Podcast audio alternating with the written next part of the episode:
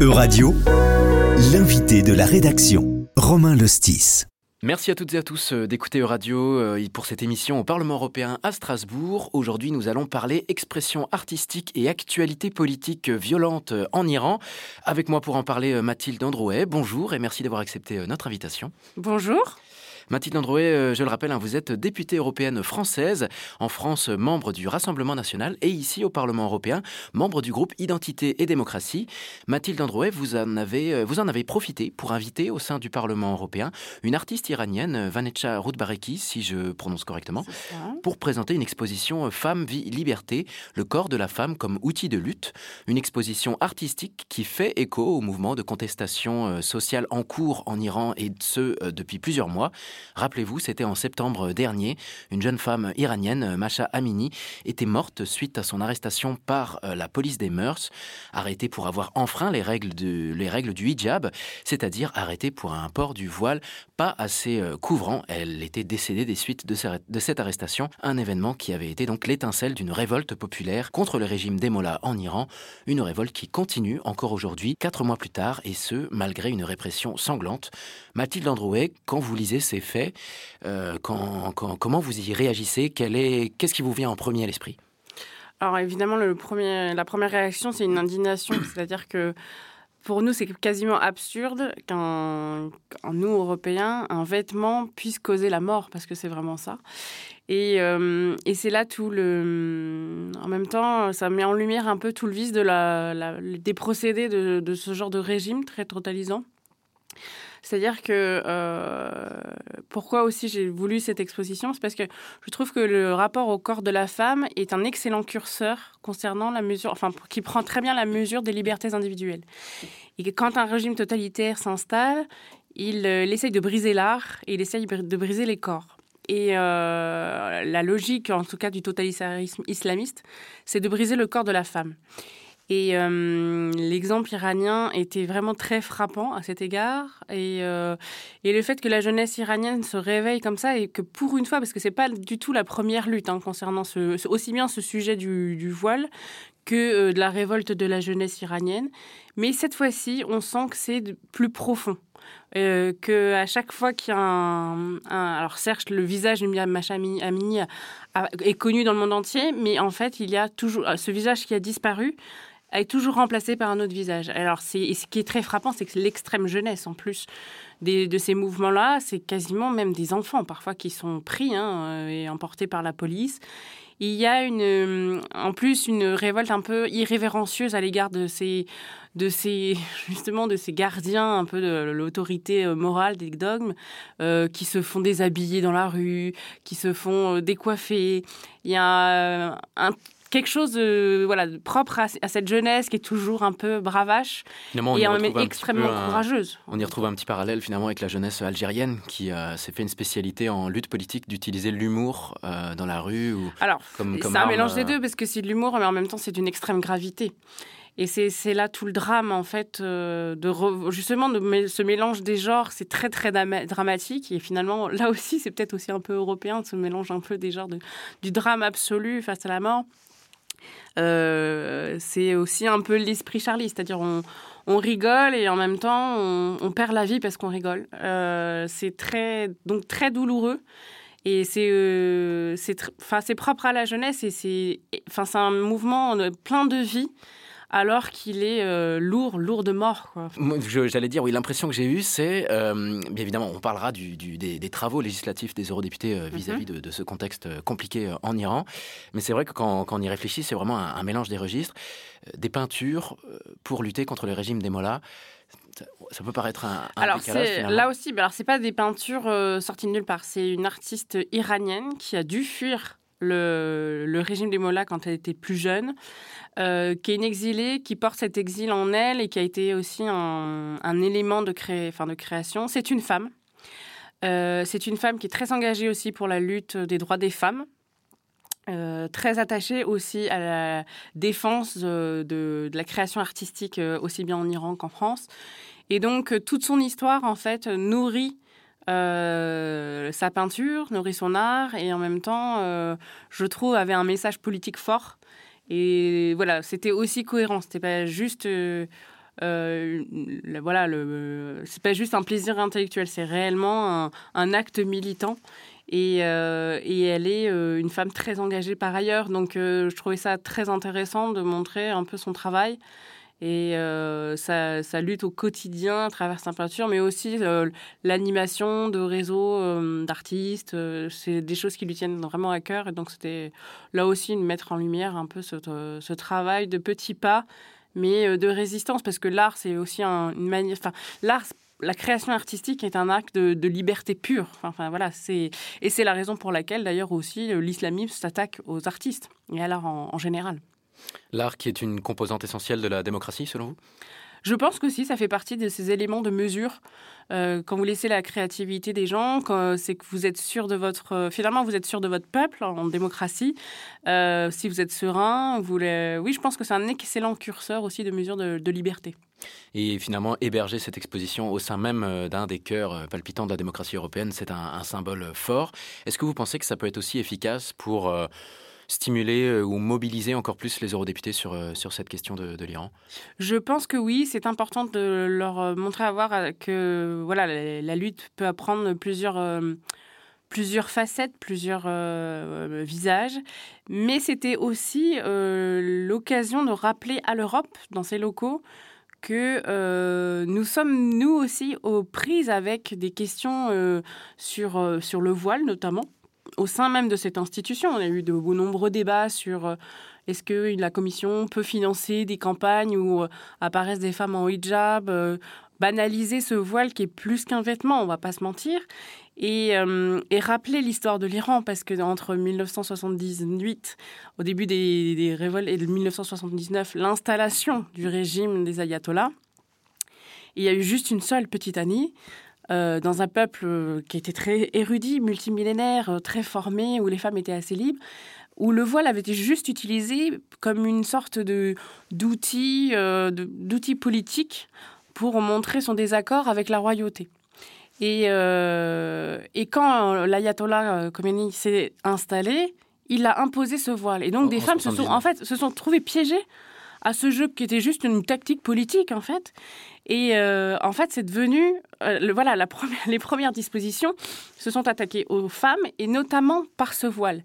Et donc, euh, c'est une forme d'instrumentalisation finalement. Exactement, elles ont été complètement attrapées dans cette histoire. Et donc, les accommodements européens, de fois avec des revendications communautaires, me semblent être périlleuses. Voilà, c'était aussi une mise en garde, leur dire qu'en une seule année, un, peuple cultivé, érudit, multimillénaire, un peu comme la civilisation européenne, euh, bah, s'est retrouvé piégé. Euh, et, donc, ce n'est pas anodin. Voilà, ce n'est pas un vêtement anodin, ce n'est pas une logique anodine.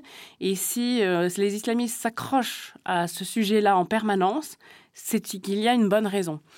Euh, l'un des messages derrière, c'est aussi d'alerter euh, sur la jeunesse européenne que la même chose pourrait arriver aux femmes euh, en Europe. Exactement. Votre corps est un outil de liberté, est un outil de vie, est un outil de plaisir aussi. Hein. Mais c'est votre, c'est à vous. Voilà, votre corps vous appartient et le fait de d'éliminer la visibilité d'un des deux sexes dans l'espace public est problématique, à selon moi. Enfin, clairement, c'est ce qui est imposé aux femmes ne l'est jamais pour les hommes et c'est anormal. Donc, euh, je, pense qu'en effet, cette promotion du, du, hijab ou de certains accommodements euh, locaux, des fois avec euh, des pratiques, voilà, des, créneaux réservés dans les piscines ou des choses comme ça, cette ségrégation du, du sexe féminin et du sexe masculin est, à mon avis, très périlleux et est toujours, toujours montée contre les femmes. Merci euh, Mathilde Androuet pour euh, ces explications. À présent, euh, éloignons-nous un petit peu du domaine artistique, même si finalement artistique et politique, on l'a vu à quel point ils sont entremêlés les uns les autres. Euh, d'ailleurs, finalement, le politique peut lui-même être euh, créatif euh, en soi. souvent, c'est chargé d'émotions. on se rappelle en octobre dernier, ici même à l'hémicycle du Parlement, je crois avoir vu qu'une parlementaire suédoise s'était coupé les cheveux mm. en soutien aux, femmes iraniennes. plus récemment, donc cette semaine, lors de cette session plénière, l'Union européenne discute d'une nouvelle réaction, à une nouvelle résolution à voter en réaction à, un nouveau stade de violence qui a été franchi en, en Iran. Ce sont maintenant les les, nombreuses condamnations à mort contre des soi-disant des, opposants à l'ordre public. En réalité, ce sont des, condamnations à mort contre des, manifestants finalement qui ont participé à ce mouvement de, contestation sociale. Ils sont parfois des, mineurs. Hein. Enfin, clairement, il y a vraiment des, même des atteintes aux enfants. Et ce qui est d'ailleurs accusé, certains Européens accusent cela d'être une forme d'assassinat politique déguisé ah, bah, finalement. Non, elle n'est pas déguisée, elle est ouverte. C'est tout son Justement, je voulais, vous demander qu'est-ce que, qu'est-ce que vous en pensez finalement de, de ces débats en cours euh, au Parlement Est-ce que est-ce qu'il y a une forme de consensus euh, en place Alors, ce qui est rassurant, c'est que je pense qu'on peut en effet euh, mettre de côté le terme de débat. je pense qu'en effet, ça fait consensus. C'est-à-dire que là, les, arrangements économiques avec un régime qui est d'une extrême violence, un régime meurtrier, euh, va, être, va être condamné et c'est plutôt, euh, plutôt euh, positif en fait, en l'occurrence, de s'apercevoir qu'il y a quand même un bloc européen sur cette question-là. J'ignore après les, les, conséquences réelles dans le quotidien des Iraniens, mais c'est l'avantage en même temps de leur donner de nouvelles forces. Souvent, ce genre de, de résolution a pour donne un, voilà, un regain de confiance et d'espoir à euh, toute, une, toute, une, population en résistance, parce que leur quotidien est évidemment très très compliqué de ce fait. Et, euh, On est encore dans le registre du symbolique? Je pense, parce que en l'occurrence, cette condamnation, après, ça sera à chaque, à chaque État euh, en, parallèle, l'Union européenne est en train de réfléchir à, mettre en place un nouveau train de sanctions, je crois. Alors, c'est plutôt ça qui, à mon avis, fera bouger les choses. Parce que, en effet, si la révolution euh, politique est profonde sur euh, la question des libertés, elle est quand même toujours, entre guillemets, relancée par la crise économique et sociale qui règne en ce moment en Iran. Et donc, il est vrai que ça sera peut-être les mesures les plus en pratique qui seront les plus terribles parce que au bout d'un moment, euh, d'ailleurs c'est assez intéressant aussi de voir sur place que euh, l'espèce, la sorte de neutralité de plus en plus grande de la police, euh, de certains corps armés notamment, qui ne veulent plus s'en prendre à cette jeunesse. Vous parlez en Iran? En Iran, oui, en Iran. Donc je pense qu'en effet ces sanctions peuvent encore appuyer un peu plus sur euh, la tête des mollahs finalement et, euh, et, faire chavirer un pouvoir qui aura de moins en moins de prise euh, aussi bien sur le domaine économique, politique. Un autre débat en, cours, certains États membres de l'Union européenne, mais aussi certains eurodéputés, demandent, réclament que le corps des gardiens de la révolution islamique en Iran soit classé parmi les organisations terroristes. Pourquoi et qu'est-ce que, vous, qu'est-ce que vous en pensez? Est-ce que vous pensez que ça va faire avancer le, la, cause ou... Ça fait partie de ces éléments, oui, de euh, symbolique parce que hum, même si ces gens-là, euh, de manière très caricaturale, nous mettent un peu dans un Occident euh, décadent, le fait de cette condamnation, c'est vraiment encore une mise au banc supplémentaire. Et, un pays ne peut pas vivre totalement isolé du reste du monde. Parce que finalement, on voit que les, mêmes demandes étaient faites vis-à-vis du groupe Wagner en Russie, de le classer parmi les organisations terroristes. On voit que sur le terrain, c'est pas encore mis en vigueur. Et la guerre continue, les, ravages de ce groupe euh, continuent aussi. Après, avec le caractère privé du, entre guillemets, du groupe. Enfin, Mais finalement, si, le, si le délai euh, de, de, bannissement finalement de ce corps des gardiens de la révolution islamique euh, en Iran, si ce délai est trop long, est-ce que ça va pas finalement affaiblir la, contestation sociale Non, je pense que ça fait partie de ces éléments positifs qui sont envoyés. En fait, c'est surtout ça, c'est que hum, ces mouvements sur place ont besoin de sentir une espèce, une sorte de confiance. Et c'est vrai que le fait que le slogan Femme, vie, liberté ait finalement dépassé les simples frontières de l'Iran pour être repris un peu partout dans le monde, euh, voilà, ça, ça, redonne encore de, la puissance et de, l'écho à leur slogan. Je, voilà, ça fait partie de tous ces éléments où en fait ils ont besoin d'être euh, clairement soutenus euh, en pratique, euh, on ne sait pas s'il y a aussi des mouvements de contestation qui sont plus violents, même voire même armés, qui sont prêts à renverser le régime. On l'ignore. Donc pour le moment, on reste sur le domaine purement de la politique et de la gestion du quotidien avec l'Iran. Et, euh, et à mon avis, euh, ça ne peut, enfin, ça doit, ça devrait chavirer. C'est une lutte pour rester visible finalement, pour ne pas disparaître aux yeux de la communauté euh, internationale. Oui, c'est très très important parce que. Et on voit d'ailleurs récemment des, des femmes, des femmes afghanes cette fois se, se, sont manifestées justement sur les sur les réseaux pour dire ne nous oubliez pas.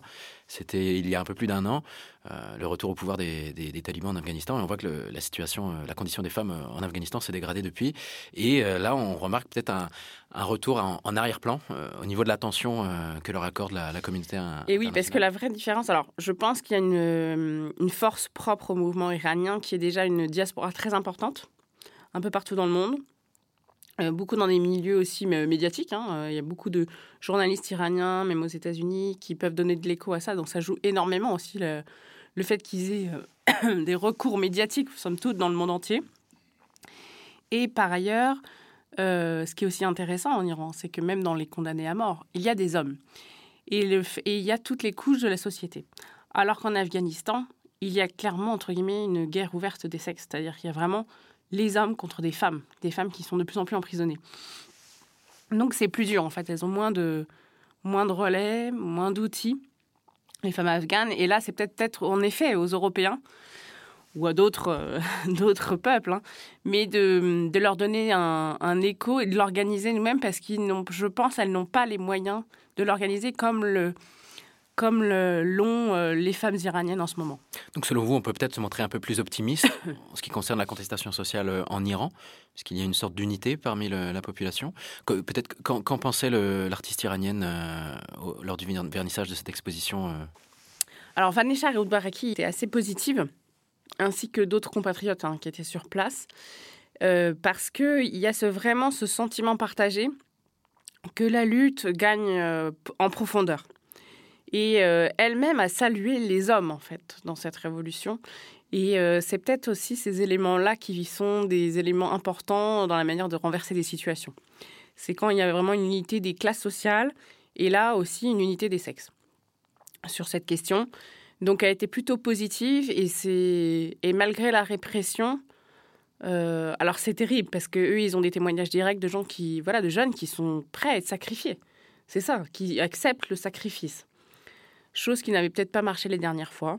Et là, il y a une unité et il y a une, une colère qui est partagée bah, à tous les niveaux. Et alors, euh, ce qui est assez terrifiant parce que du coup, on a des parents qui où leurs enfants les appellent en disant bon bah voilà, je vais, en gros, je vais aller me tuer. C'est presque ça. Et euh, donc c'est très émouvant, mais il y a aussi un espoir profond dans cette manière où cette colère en fait ne s'éteint pas malgré la violence, euh, la détermination. La euh, détermination de, ces, ouais, de, l'ensemble des populations, des parents qui acceptent le sacrifice de leurs enfants et qui enchaînent justement et dans, qui les suivent dans la lutte, voire les devancent. Et quand vous voyez cet esprit, ce dynamisme finalement, euh, selon vous, bon, c'est une question très, très personnelle, mais selon vous, Mathilde Androuet, 2023 pourrait voir une amélioration des conditions des femmes en Europe et sur la, sur la planète ou?